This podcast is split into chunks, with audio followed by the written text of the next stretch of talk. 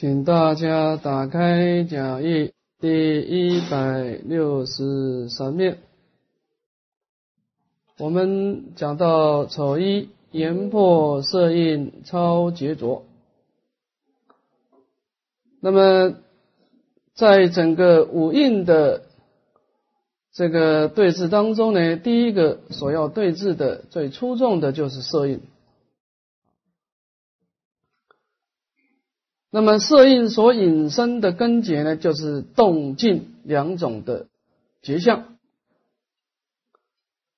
那么当我们开始在闻的功能当中呢，我们不再攀岩外在的声音，也不再攀岩内心产生的耳识的分别，只是停留在一种闻的当下的功能。慢慢慢慢的呢，就把动静两种的根结相状给消灭了，叫动静二相了然不生。那么这一段呢，维大师呢，他提出了两个总结。第一个，他说这一段叫做言破色印啊，其实后面都是有一个圆圆满的圆。这个圆是什么意思呢？简单的讲，就是一破一切破了。虽然我们刚开始是在耳根当中破除了动静二相了然不生，但是同时在眼根当中的明二明暗二相也是了然不生，在鼻根当中的通塞二相，乃至于舌根的恬淡二相，身根的离合二相，乃至于意根的生灭二相，都是了然不生。所以，他这个圆通法门，因为它是直接的回归我们一念心性。所以它的一个特色呢，就是一根即还原，六根成解脱了。你不必说耳根破了以后再来对治眼根，不必的，因为它整个心性啊是通于六根的啊，这叫言破色印啊。呃，首先解释这个言这个字，其次呢解释这个叫了然不生。这个不生这这两个字，我一大师有。呃，很特殊的解释。他说：“什么叫不生呢？就一切法是本质不生，只就是一念的希望分别而有，并不是除去的外境啊，方明无生。也就是说呢，就一切法它本来就没有实体啊，它的因缘生因缘灭嘛，所以它本来就没有实体的，它只就是一个假象。”所以你根本就不必去破坏它的假象，你只要呢能够啊不随妄转，这个地方很重要。你不随它转，它自然消失掉，它自然消失。你连不，你根本就不需要破坏它，因为它没有实体的东西嘛，啊，所以它一切法本来就不生嘛，只是我们的分别心而产生的。你只要把分别心消灭了，这个假象就自然消失掉了。啊，是这个意思。所以这个道理懂的时候啊，你就知道怎么去修行啊。那么这个地方等于是把这段呢的观念呢做一个总结。看下一段，丑二言破受印草见浊啊。看经文，如是见真闻所闻尽。这个如是呢，就是前面那个啊观照的智慧。也就是那种回光返照、正念真如的智慧。那么这个智慧怎么样呢？那么见真就是辗转真胜。修行人破除了动静二相以后啊，他继续的在这个闻这部分呢，继续的用功。那么慢慢的就有什么功德出现呢？闻所闻尽。第一个闻呢，是耳根当中能闻的功能。所闻呢？就是外在的动静两种的成像。那么这个时候，不管是能闻的耳根的功能，跟所闻的外在的成像啊，都是穷尽而不再升起的。前面所破除的是动静二相，是破除的外在的成像，脱离成像。这个地方偏重在脱离能闻的耳根。所以这个时候到了这个地方呢，可以说是窘脱根尘啊，一念凝凝结结的心事现前。那么这个时候已经破除的根结，但是这个时候呢，结节现前，觉悟的觉，结节也现前。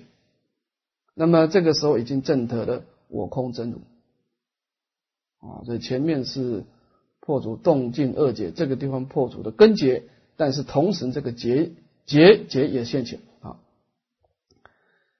这个受印啊，在后面的经文提到说，这个受印的障碍啊，在我们六根当中会产生什么障碍啊？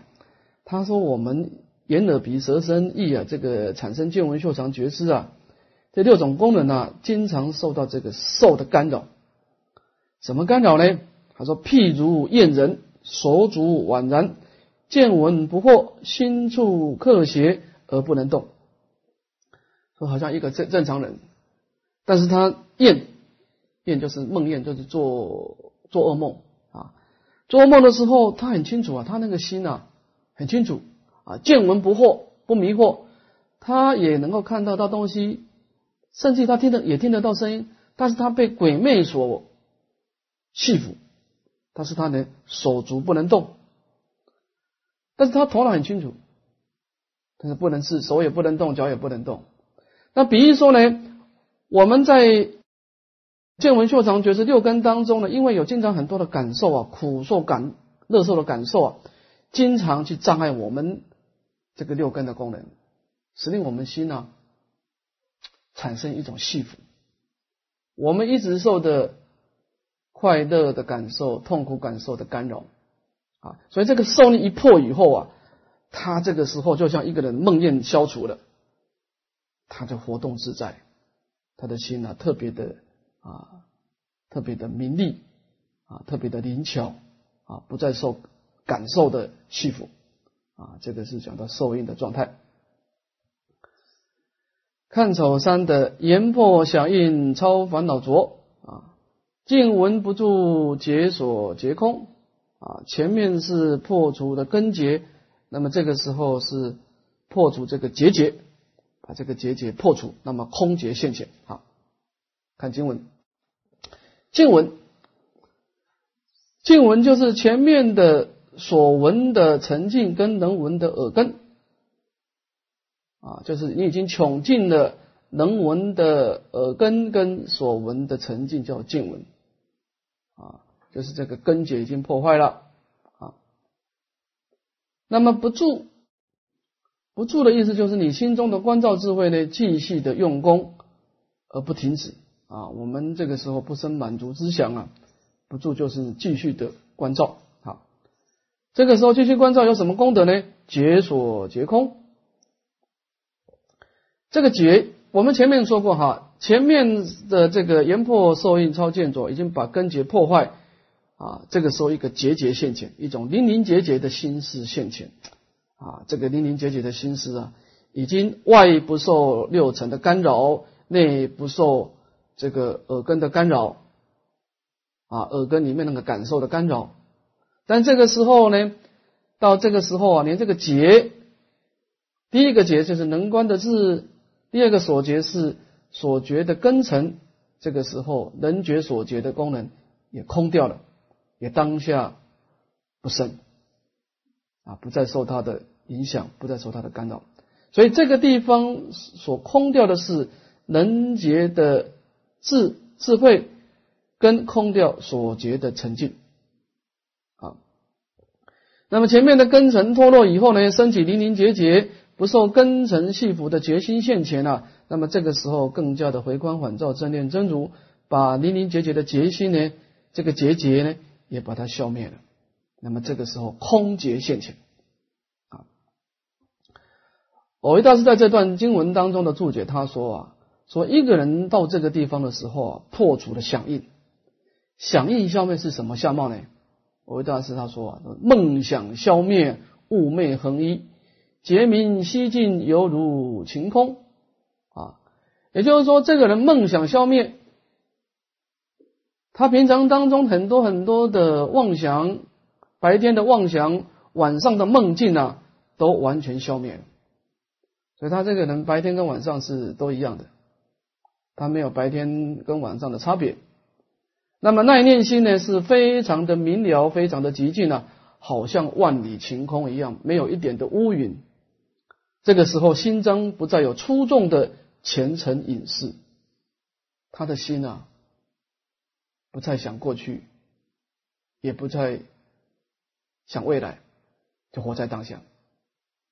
啊，我们一天到晚想过去啊，就是心中很多的灰尘，很多的影像啊。那么这个时候响应一破的时候，他那个心呢，就是活在现在啊，他不再回忆过去的事情，也不是想象未来的事情，就是很明了的现前一念心性，哎，还不知道到一念心性，那个心啊，就是了了分明的现前。这个时候叫做空劫现前，虚空的空，空劫现前啊，他把那个结节破坏了啊，这是破坏的响应啊。看丑事，言破行印超众生浊啊，这个地方正是破空劫啊。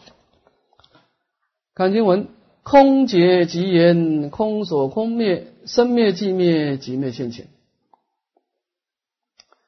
空劫这个第一个空呢，就是我们前面说的我空法空的智慧啊，那空掉人觉跟所觉啊，这前面啊等于是破掉的这个结节哈。那么这个空觉，这个觉当然空是能能破啊，这个觉就是所破了，就是前面说的这个人觉的智跟所觉的根尘啊，这个就是所破啊，空觉就是空掉的能觉的智慧跟所觉的根尘，极言就是极其的圆满啊，空所空灭，那么第一个空呢是能空的智慧，第二个是所空的境啊。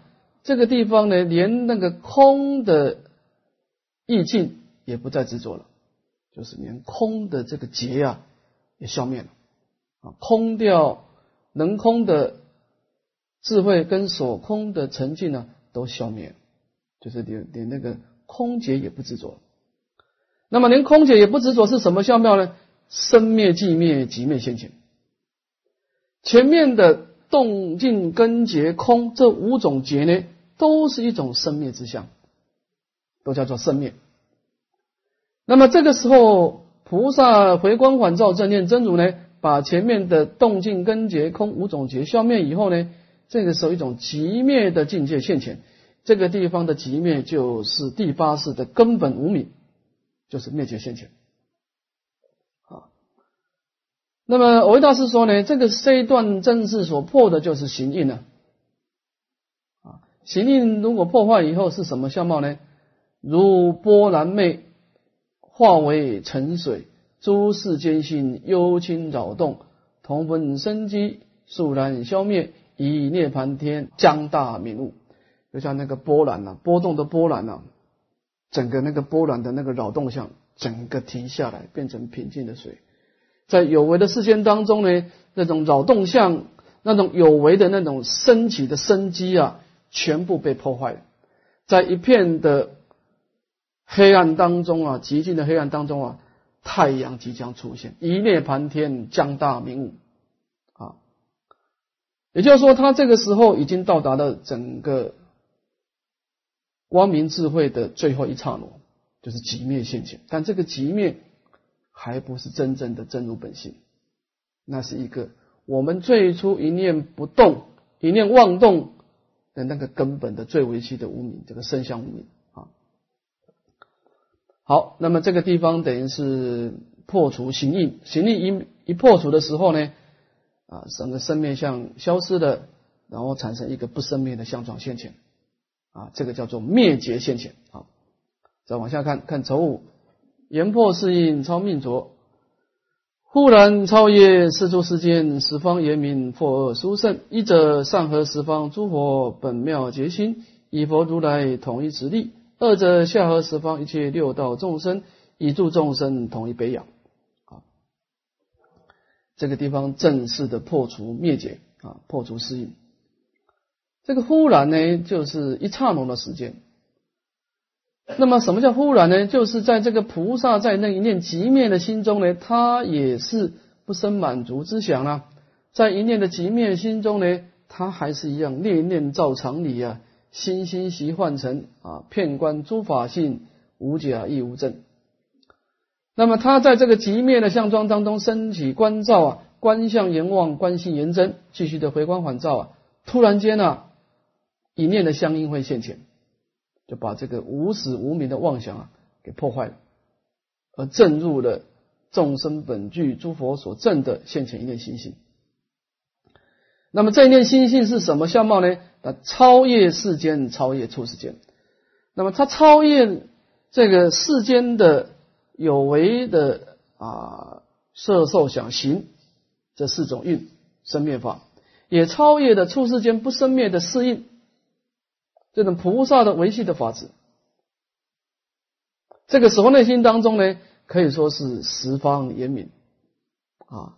那么他能够洞察十方啊，而现出的大圆镜智，把第八次转成了大圆镜智。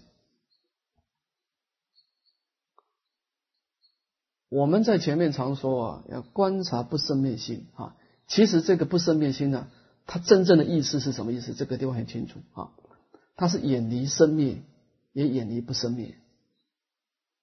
大乘佛法讲不生灭心的意思，不是不生灭啊。你要解释说不生灭，那就完了。那这个东西是一个死板的东西，它就不是真空妙有了啊！你看，它是超越世间的生灭相，也超越处世间的不生灭相。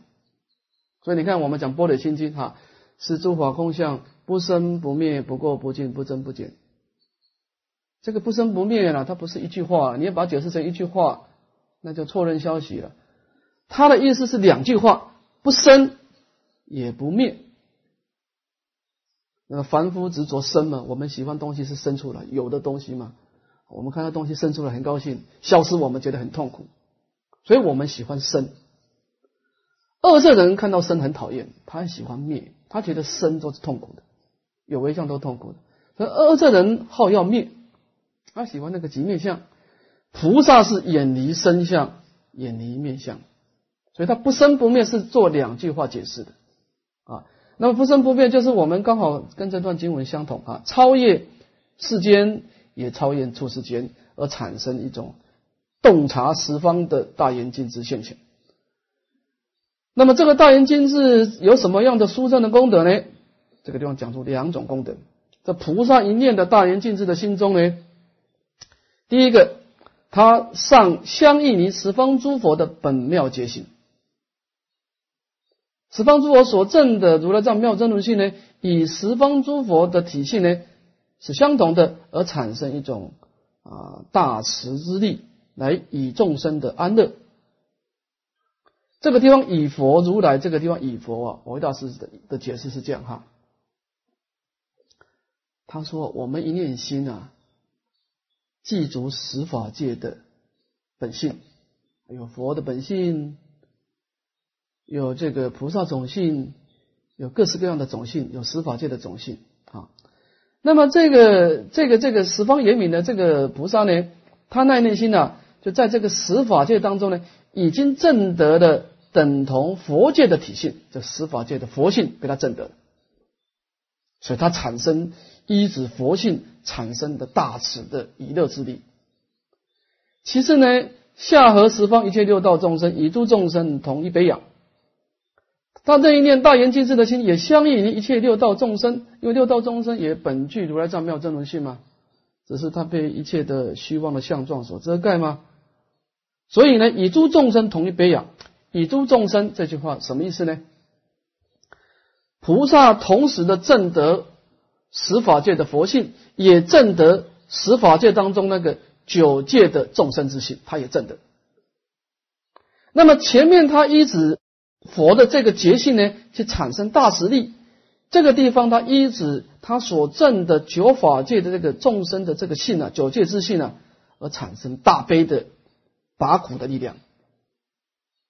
他依止佛性产生以乐的功德，依止众生性而产生拔苦的力量。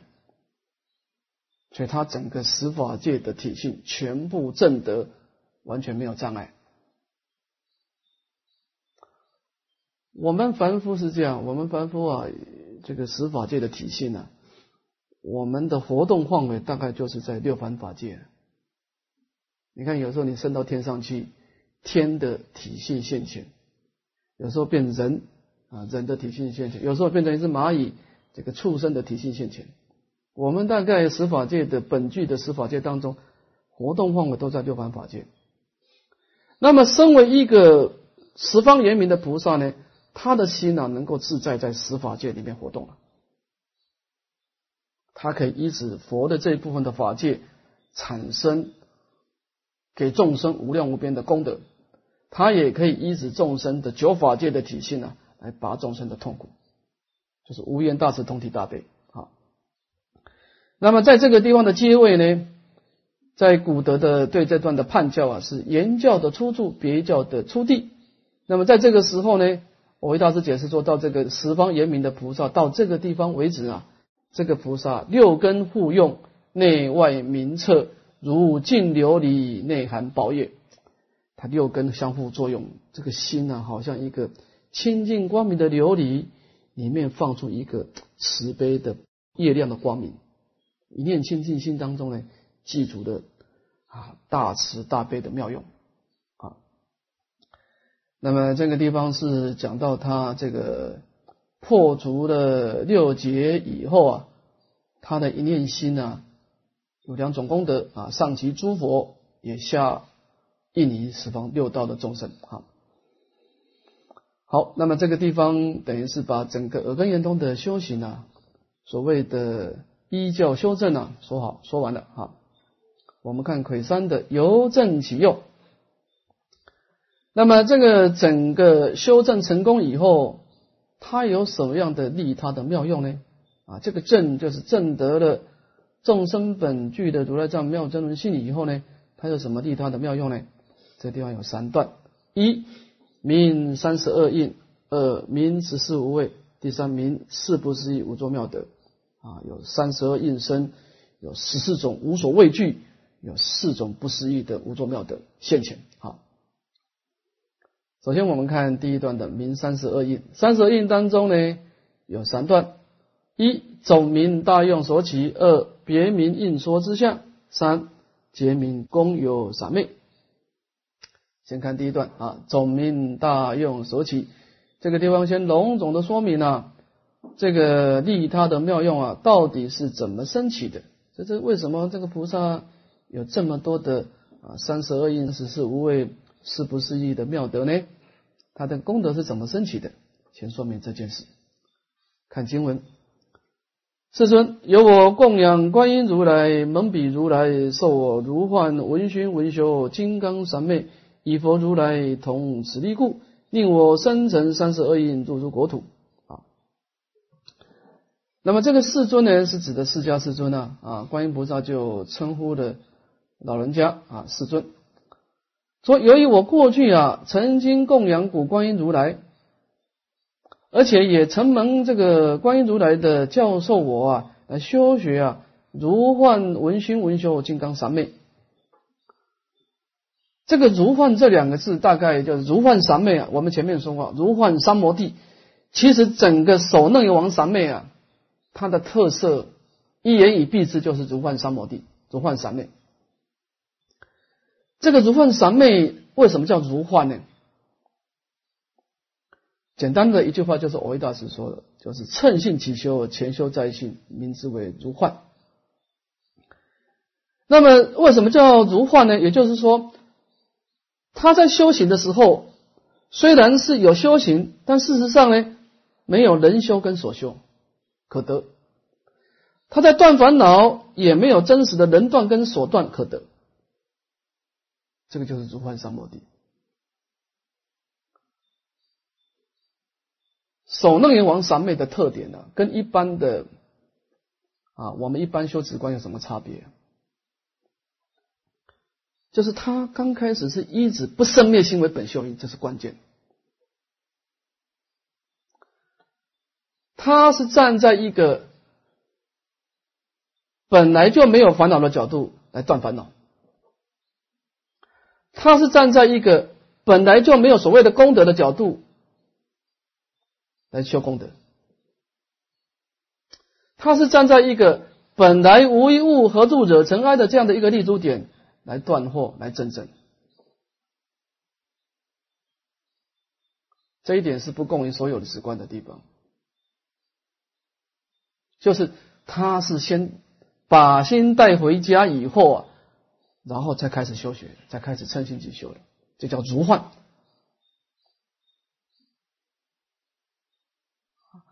能观的智慧也是如梦如幻，所断的烦恼也是如梦如幻，用如梦如幻的智慧来断除如梦如幻的烦恼。那这个时候，正得如梦如幻的果位，这个就是如幻三摩地。他完全站在无助的角度来身心啊，这个地方是一个关键点。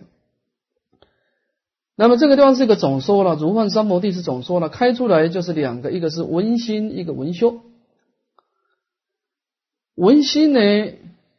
它是依着始节智慧来说的，就依止本节的文性而升起始节的关照，也就是依止本节的不生灭心而升起空假中的三观的智慧。所以文心是依着关照智慧来说，文修呢是依着本节的理性。那么它还是依止始节智慧环照于本节的文性，所以文心是指的前面的文心是指。啊，趁性起修，依止不生灭性而升起空假中三观。文修呢是讲前修在性，所有的关照还是在开显一念不生灭的本性。所以他这个佛法，他这个首楞严王上面是依心性而修空假中三观，空假中三观还是在开显心性。你本来是一指一分的心性，你本来是觉悟到一分的心性，升起空假中三观，观察这个相望心真，最后回到一心性变成两分，那一指两分的心性再升起空假中三观，啊，回到心性变成三分，那产生一个善的循环，趁性起修，结果前修又再性，所有的修行还是回归到开显心性，没有功德可得，所以修所能永王三昧的观念，他的观念是什么？他的人生观呢，只有一个，就是把自己的信心的功德开显出来。他不再攀岩外在的人事，他觉得这些外在的境界都是他是一个历练的对象而已。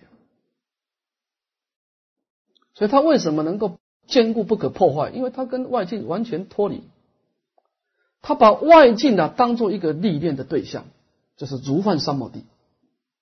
啊，所以一指如万山摩地产生一种修德跟性德，叫文心文修。那么这样子的功德有什么好处呢？金刚，金刚能够破除一切的障碍，但是不被一切障碍所破除，因为他一开始就站在一个无助的角度来身心嘛。啊，所以这个地方它的一个特点就是金刚啊。那么他依止这样的如幻文熏文修金刚三昧呢，以十方诸诸佛呢而成就同一个啊无言大慈之力，使令他的那一念清净法身呢，能够成就三十二应化身，能够入于十方诸佛国土，能够以一切的众生种种的安乐。我我维大师在解释这个三十二应身跟十四无畏跟四不思议妙德的时候，他觉得这个地方有所差别。老人家说啊，这个三十二应身啊，偏重以乐的成分多，以一切众生安乐；十四无畏呢，是偏重在拔除痛苦这一部分的毅力比较强。那么四不思议妙德呢，是两个都记住，以乐拔苦都记住，啊，是这个意思。好，我们看丑恶别名应说之相，这以下个别说明啊，菩萨应身跟说法的种种差别的相状。这个地方有分两段，第一段呢现出四圣法界，第二个现六凡法界。当然，它的现身不同，所说的法也就不同啊。应机说法嘛啊，看现四圣法界，看第一段，世尊。若诸菩萨入三摩地，进修无漏，圣解现言，我现佛身而为说法，令其解脱。这第一段啊。那么我们讲感应道交嘛，哈，现在看能感的，是这个这个这个菩萨呢，是用什么样的因缘来招感观世音菩萨现前？看能感，说落珠菩萨有一个人呐，发的菩提心，也记住的菩萨种性，这第一个条件。第二个条件呢，他要入三摩地。他不断的精进修习止观呢，已经成就这种禅定的功德。也就是说，这个菩萨是一个加行位的菩萨，加行位的菩萨啊。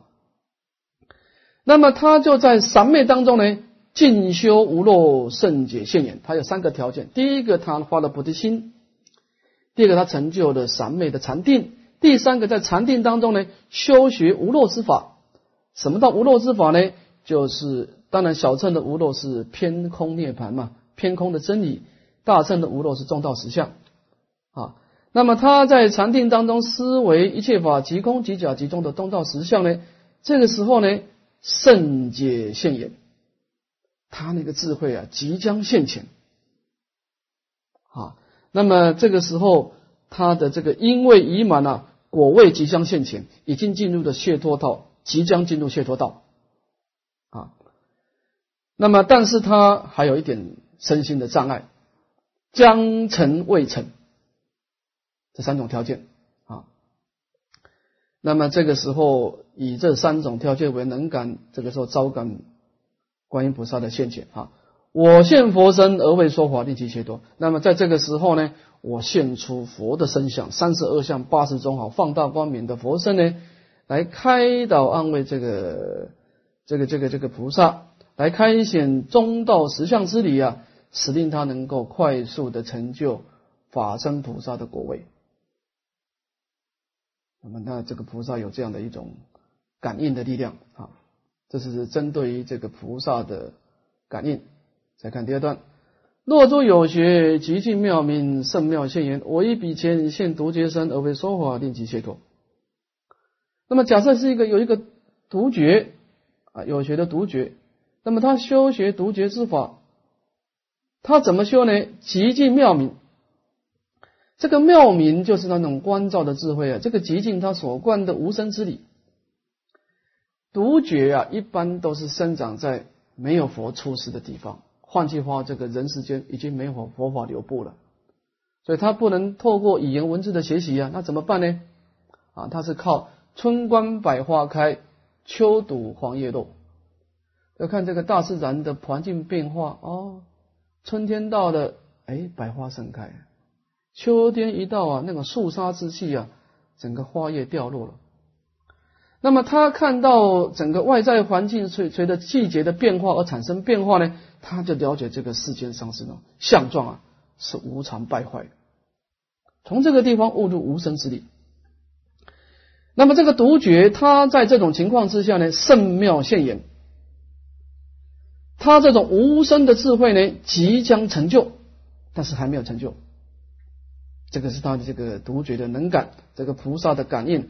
这个时候，菩萨呢，就在这个独觉法的这个这个独觉之前呢，现前呢，他现独觉身呢，来演说诸法无声的真理，使令他快速的证得独觉的果位。看第三段。若诸有邪断十二言，言断现性圣妙现言，我以彼前现言劫身而为说法，令其解脱。那么有一个言觉，前面是独觉了，它是生长在没有佛的时代；这个圆觉是生长在有佛的时代。那秉持十二因缘而修学，那么他这个时候怎么修呢？断十二眼，他就是顺利的观察。他首先观十二因缘的顺观，所谓的流转门。因为无名而言行，行言事，乃至于生老病死，产生一种十二因缘的流转。那么他逆观呢？还灭门，因为无名灭则行灭，乃至于生老病死灭。那么因此这个顺利两种观察来断除十二因缘的相续。这个时候呢，言断圣性。这个圣性指的他智慧啊，那个无声的智慧现前，而且慢慢慢慢的即将断除十二因缘的相续。就叫圣妙现眼，这个无声的智慧即将即将成就。那么这个时候，观音菩萨现前呢，而说诸法无声的道理，使令他快速成就严洁的果位。啊，看最后一段：若诸有邪得四谛空，修道入灭圣性现言，我以彼前现声闻身而为说法，立即解脱。那么这个有学，当然这个段子的出国、二国、三国乃至于四国相啊，缘解跟独解啊，它是没有分位的啊，这个声闻人才有分位的哈。那么这个声闻人他以得四谛空。他已经证得四谛当中我空的少分的真理，那么他修道入灭这个道子的三十七道品呢，当然主要是四念处了。他继续的修学四念处，观察五蕴身心呢是不净苦无常无我，那么慢慢的趋向于偏真的涅槃。那么在那个时候呢，圣性现眼，我空的真理即将圆满，也即将证得阿罗汉果。这个时候菩萨呢？在他这个时候即将成就，但是有障碍的时候现前了，为他演说诸法苦集灭道的四圣谛的真理。所谓的一切法啊，有这个世间的苦集二谛的流转，有这个灭道二谛的还灭，所以一切法都是因缘生，因缘灭，这当中无我的真理，使令他急速的证得阿罗汉果。那么这个地方说明，这个观音菩萨呢证得圆通以后啊，那么他怎么去救拔这些四圣法界的修行者啊？这个地方有两段值得说明哈。只要是跟佛菩萨感应，都不是单方面的，菩萨不会主动现前，一定除了你自己的修学以外，你心中要有这种需求的心。啊，这段我们下下堂课会说明什么叫感应，要有需求的心啊。